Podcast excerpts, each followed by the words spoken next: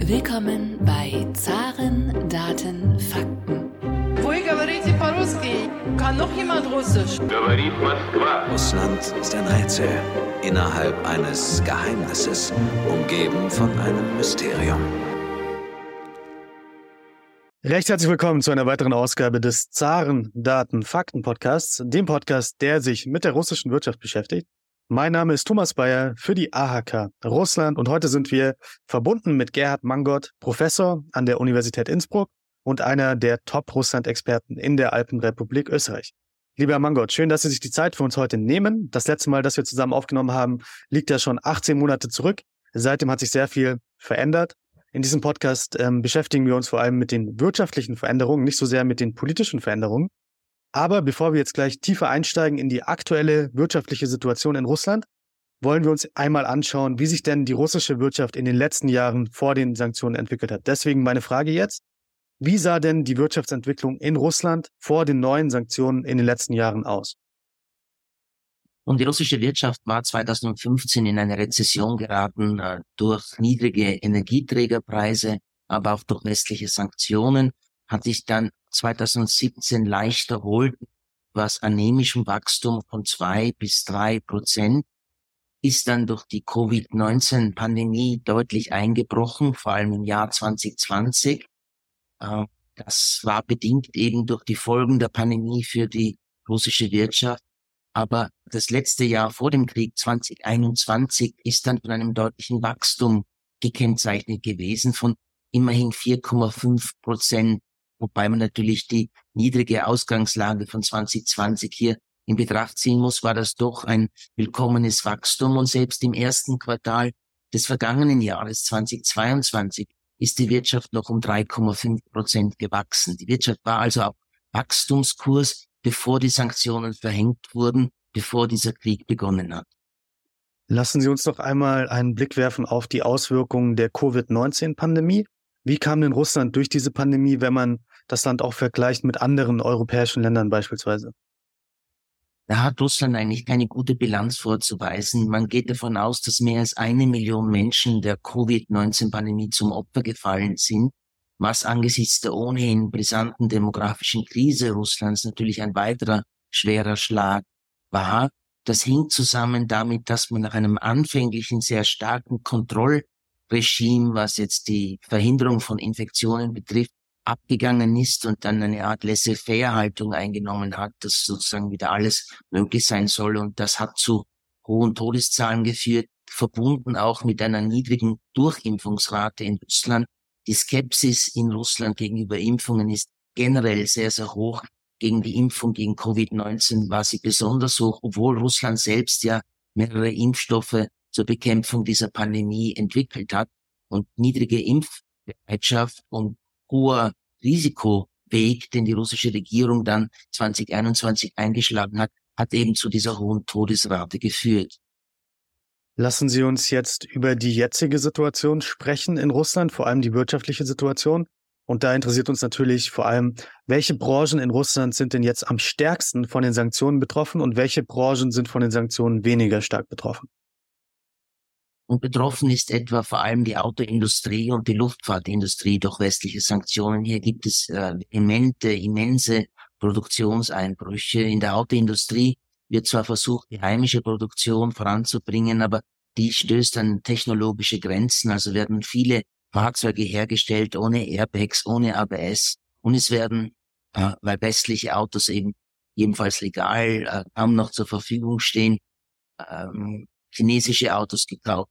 Die Chinesen weiten ihren Anteil am russischen Automarkt aus. Aber auch in der Luftfahrtindustrie, wie gesagt, sind die Produktionseinbrüche durch das Ausbleiben von westlichen Komponenten sehr, sehr stark. Die Ölindustrie leidet auch unter den Sanktionen, insbesondere durch das Ölembargo, das die Europäische Union am 5. Dezember verhängt hat, zumindest für schiffsgebundene Ölexporte Russlands. Das wird noch einmal verschärft am 5. Februar dieses Jahres, wenn auch ein Importstopp für Erdölprodukte gegen Russland verhängt wird. Also die Ölindustrie leidet auch, obwohl sie natürlich äh, ein Teil des Öls, das in der Europäischen Union nicht mehr nachgefragt wurde und wird, nach China, nach Indien, exportieren konnte. Wie gesagt, allerdings zu einem sehr hohen Rabatt in Russland gewähren musste. Eine Rabatt von 20 bis 30 Dollar unterhalb des Preises für die Nordsee-Referenzsorte Brent. Also das hat Russland eben auch sowohl was die Ölindustrie selbst betrifft, aber auch was die Staatseinnahmen betrifft, sehr stark beeinträchtigt. Vor kurzem habe ich mir die neuen ähm, Analysen des Internationalen Währungsfonds angeschaut zum Bruttoinlandsprodukt in verschiedenen Ländern. Und da gab es die ironische Situation, dass Russland ähm, sich verbessert hat um zwei Plätze. Wenn man sich quasi das russische Bruttoinlandsprodukt ähm, in nominalen Dollarwerten anschaut, dann ist Russland quasi um zwei Plätze in der Rangliste gestiegen, vom elften Platz auf den neunten Platz. Das hat natürlich damit zu tun, dass der Rubel äh, sich so verteuert hat. Gerade im Sommer haben wir diese Situation erlebt. Wieso glauben Sie, dann hat sich der Rubel im Vergleich zu anderen Währungen so entwickelt und ähm, jetzt in den letzten Monaten haben wir wieder eine Abwertung des Rubels gesehen gegenüber dem Euro, gegenüber dem Dollar. Können Sie uns das vielleicht erklären? Weil ich habe dafür teilweise gar keine Erklärungen so richtig parat. Das hing vor allem den makroökonomischen Maßnahmen der Zentralbank Russlands zusammen. Man muss wissen, der Rubel hat zwar zunächst massiv an Außenwert verloren, dem der Krieg begonnen hat und die ersten Sanktionen verhängt wurden. Aber dann hat die Zentralbank äh, durchaus eben auf Weisung der Regierung äh, eine Linie durchgesetzt, die zu einer möglicherweise eher künstlichen Aufwertung des Rubel geführt hat. Es wurden nämlich Unternehmen, die äh, Devisen eingenommen haben, durch ihre Exporte gezwungen, davon einen großen Teil, anfangs 80 Prozent, in Rubel umzutauschen, was den äh, Wechselkurs des Rubel nach oben gedrückt hat. Und auch die Zinspolitik der Zentralbank war dafür maßgeblich. Und erst in den letzten Monaten, wie Sie sagen, hat man hier ein bisschen nachgegeben, weil der Rubel einfach zu stark war und russische Exporte ins Ausland äh, deutlich erschwert hat und äh, dem wollte man entgegensteuern und äh, lässt den Rubelkurs jetzt etwas nur leicht nach unten rutschen, weil man auch glaubt, Inflation im Land unter weitgehender Kontrolle zu haben. Die Inflation lag ja letztes Jahr in den ersten Kriegsmonaten bei 15, 16 Prozent, aber am Jahresende war die Inflation in Russland dann nur noch bei 12 Prozent gelegen. Also diese Sorge um eine dramatische Inflation ist etwas geringer geworden, daher auch die Änderung der Zinspolitik durch die russische Zentralbank, die auch deswegen notwendig war, weil die Investitionen in Russland im vergangenen Jahr deutlich zurückgegangen sind angesichts von hohen Leitzinsraten, die die Zentralbank anfangs gesetzt hat. Sie haben schon angesprochen, dass die Exporteure ähm, ihre Devisen umtauschen mussten in Rubel. Am Anfang zu 80 Prozent, danach glaube ich zu 50 Prozent. Wissen Sie denn jetzt, ob diese großen Exporteure weiterhin ihre Devisen umtauschen müssen oder ob diese Maßnahme quasi aufgelockert wurde? Meines Wissens nach, aber die Inflationspolitik der russischen Regierung ist hier nicht wirklich sehr gut, sind diese Zwangsumtäusche noch immer auf der Tagesordnung.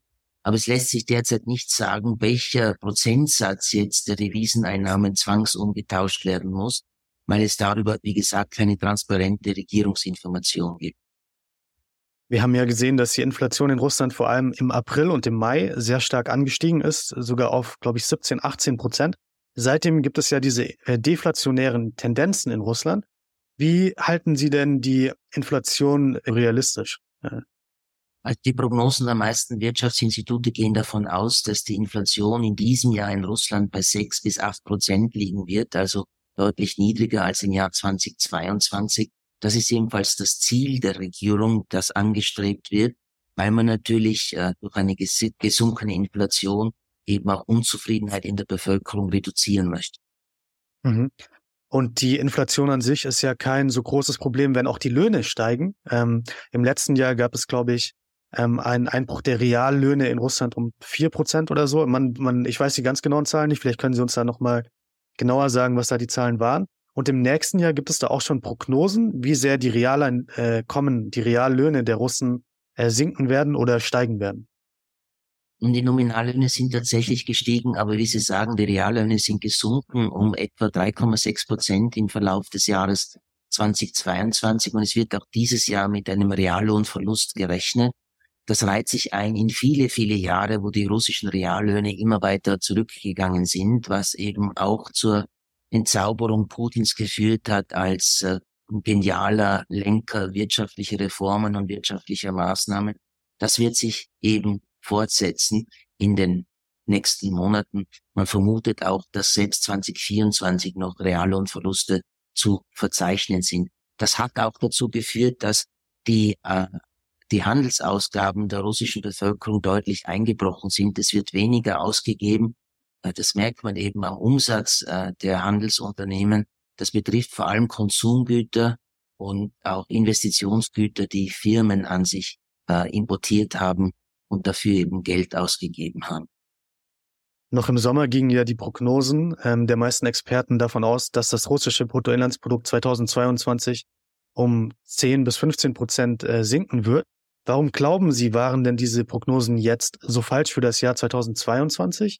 Und für das nächste Jahr gibt es ja schon wieder viele Prognosen und eine große Spanne der Prognosen. Beispielsweise die Alpha Bank in Russland geht von einem Einbruch des Bruttoinlandsproduktes um 6,5 Prozent aus, das Wirtschaftsministerium um 0,8 Prozent. Was sind da die realistischen Zahlen für 2023 und warum waren die Prognosen so falsch im Jahr 2022? Und diese anfänglichen Prognosen waren, wie ich meine, eher Erwartungen über die Schockwirkung der Sanktionen als wirklich seriöse Prognosen, was tatsächlich passieren wird. Das Bruttoinlandsprodukt ist nach Angaben russischer Behörden vergangenes Jahr um 2,7 Prozent eingebrochen. Internationaler Währungsfonds, Weltbank haben den Einbruch bei etwa 3,4, 3,5 angelegt, wobei man allerdings dazu sagen muss, wir hatten 2021 ein hohes Wachstum von 4,5 Prozent und wie gesagt auch im ersten Quartal noch ein Wachstum von 3,5 Prozent und dieses Wachstum wurde völlig aufgefressen und noch dazu die Wirtschaftsleistung ist weiter gesunken, eben um ungefähr drei Prozent. Dass es weniger geworden ist, hängt sicherlich auch mit der Entwicklung der Energiepreise zusammen, der Gas- und der Ölpreise, die Russland äh, genützt äh, hat. Zweitens äh, sind die geringeren Einbrüche im Bruttoinlandsprodukt wohl auch auf die stark gestiegenen Rüstungsausgaben der russischen Regierung zurückzuführen, die natürlich einen artifiziellen Wachstumsschub unter Anführungszeichen ausgelöst hat, ohne natürlich äh, produktiv zu sein für die äh, Modernisierung der russischen Wirtschaft, aber durch die militärischen Notwendigkeiten waren diese Ausgaben notwendig aus Sicht der russischen Führung und das hat auch mildernd gewirkt auf den Einbruch des Bruttoinlandsproduktes. Die seriösesten Schätzungen für dieses Jahr gehen von einem Einbruch von vier bis fünf Prozent aus. Also die Schätzung der Alpha Bank liegt am ganz oberen Ende der Schätzungen verschiedener Institutionen, äh, auch westliche Institutionen. Aber zwischen vier und fünf Prozent dürfte die Wirtschaft dieses Jahr auch einbrechen. Hängt natürlich auch davon ab, wie sich die Sanktionen entwickeln werden. Es gibt ja Länder innerhalb der Europäischen Union, die den gesamten Handel mit Russland blockieren wollen, dass es weder Exporte äh, noch Importe geben soll, eine sehr bühne Annahme, was die Konsequenzen für die Europäische Union sind. Also man muss warten, wie das zehnte, das elfte, vielleicht das zwölfte Sanktionspaket der EU aussehen wird und auch anderer Staaten des Westens, USA, Kanada, Australien, Neuseeland, Korea, Japan. Und dann wird man im Laufe des Jahres äh, die Prognosen anpassen müssen, äh, vielleicht nach oben, vielleicht aber auch nach unten. Wir halten also fest, Sie denken, vier bis fünf Prozent am Jahresende 2023 für das russische Bruttoinlandsprodukt ist realistisch. Wir haben im letzten Gespräch mit Janis Kluge auch gelernt, dass quasi dieser statistische Effekt schon deswegen das Bruttoinlandsprodukt 2023 etwas kleiner aussehen lassen wird, weil eben im ersten Quartal 2022 die russische Wirtschaft noch gut gewachsen ist und dass dann quasi selbst wenn die russische Wirtschaft jetzt real nicht mehr groß sinken wird, am Ende des Jahres 2023 ein klares Minus allein schon durch diesen statistischen Effekt quasi ähm, äh, zu sehen sein wird. Ähm, lassen Sie uns noch über die Handelsbilanz Russlands reden. Wie sieht die denn aus? Ist der russische Staatshaushalt zurzeit noch im Plus? Ist der im Minus? Ähm, was sind da die letzten Zahlen, die wir haben? Verständlicherweise ist es so, dass die russische Regierung bei der Veröffentlichung Handelsbilanzzahlen sehr, sehr restriktiv ist, sodass wir nicht genau wissen, wie sich die Handelsbilanz entwickelt hat, so leid mir das tut. Aber da fehlen uns wirklich verlässliche Regierungsdaten. Was den Staatshaushalt betrifft, so ist äh, zu vermelden, dass dieser vergangenes Jahr ein Defizit von zwei bis 2,5 Prozent des Bruttoinlandsproduktes ausgemacht hat. In diesem Jahr wird ein Defizit von mindestens drei bis vier Prozent des BIP erwartet. Das hängt mit niedrigeren Steuereinnahmen zusammen und vor allem mit einer höheren Staatsausgabentätigkeit und hier vor allem im Bereich der Rüstungsindustrie. Also das Budgetdefizit wird groß und größer werden. Man hat hier noch einen gewissen Spielraum, um abmildern zu wirken. Das ist der sogenannte Wohlfahrtsfonds, über den Russland verfügt, der immerhin 8,6 Prozent des Bruttoinlandsproduktes ausmacht. Und man wird sicherlich von Seiten der Regierung auf Gelder dieses Fonds zurückgreifen, um das Defizit im Staatshaushalt nicht ausufern zu lassen. Aber jedenfalls wird es auch dieses Jahr wie letztes Jahr ein Defizit des Staatshaushaltes geben, vor allem wenn die Ausgabentätigkeit im Bereich der Verteidigung noch weiter intensiviert wird. Lassen Sie uns über die kleinen und mittelständischen Unternehmen sprechen in der russischen Wirtschaft. Ähm, der Anteil dieser Unternehmen war ja in der russischen Wirtschaft schon immer relativ klein im Vergleich zu anderen europäischen Volkswirtschaften. Wie sieht es dann aus mit diesen kleinen und mittleren Unternehmen in Russland? Geht der Anteil jetzt weiter zurück? Der Anteil ist weiter zurückgegangen, weil die Regierung auch nichts macht, um für KMUs, für kleinere und mittlere Unternehmen die Investitionsbedingungen und überhaupt die, die Bedingungen für die Gründung eines Unternehmens zu verbessern. Da gibt es noch immer sehr viel Bürokratie, da gibt es noch immer sehr viel Korruption und da gibt es immer noch sehr äh, feindliche Maßnahmen äh, größerer Unternehmen in Russland gegen KMUs, die erpresserisch aufgekauft werden. Also die Situation für KMUs war vor der Krise schon nicht gut und die Situation hat sich nicht nur nicht verbessert, sondern sogar verschlechtert.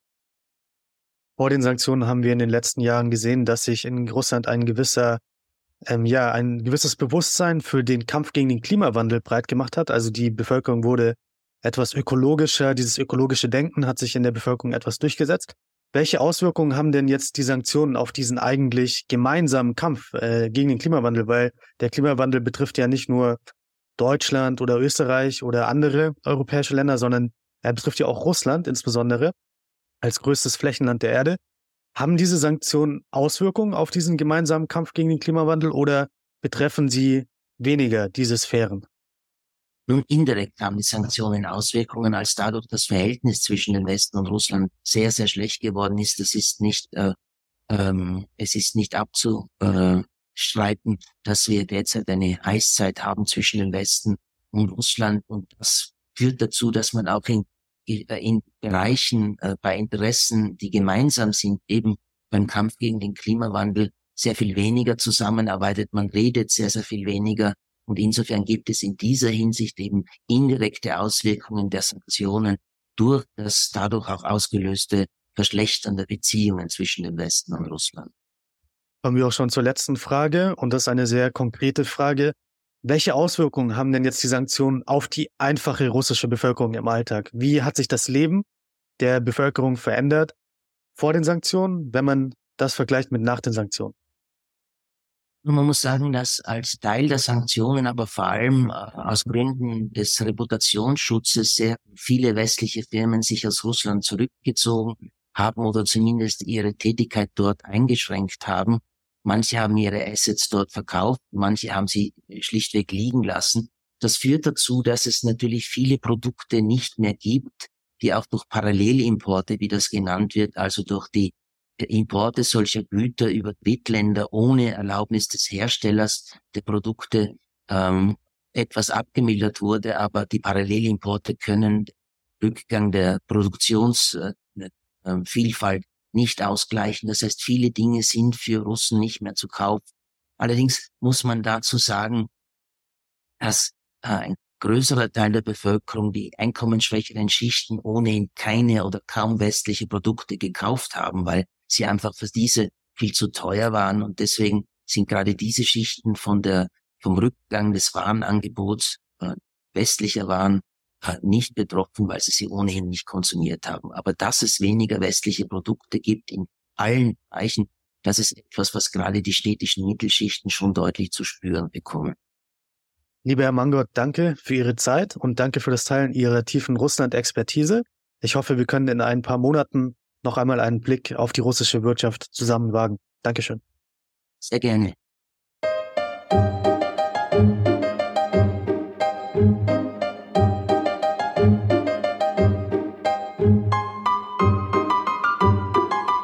Dieser Podcast wurde präsentiert von der Deutsch-Russischen Auslandshandelskammer.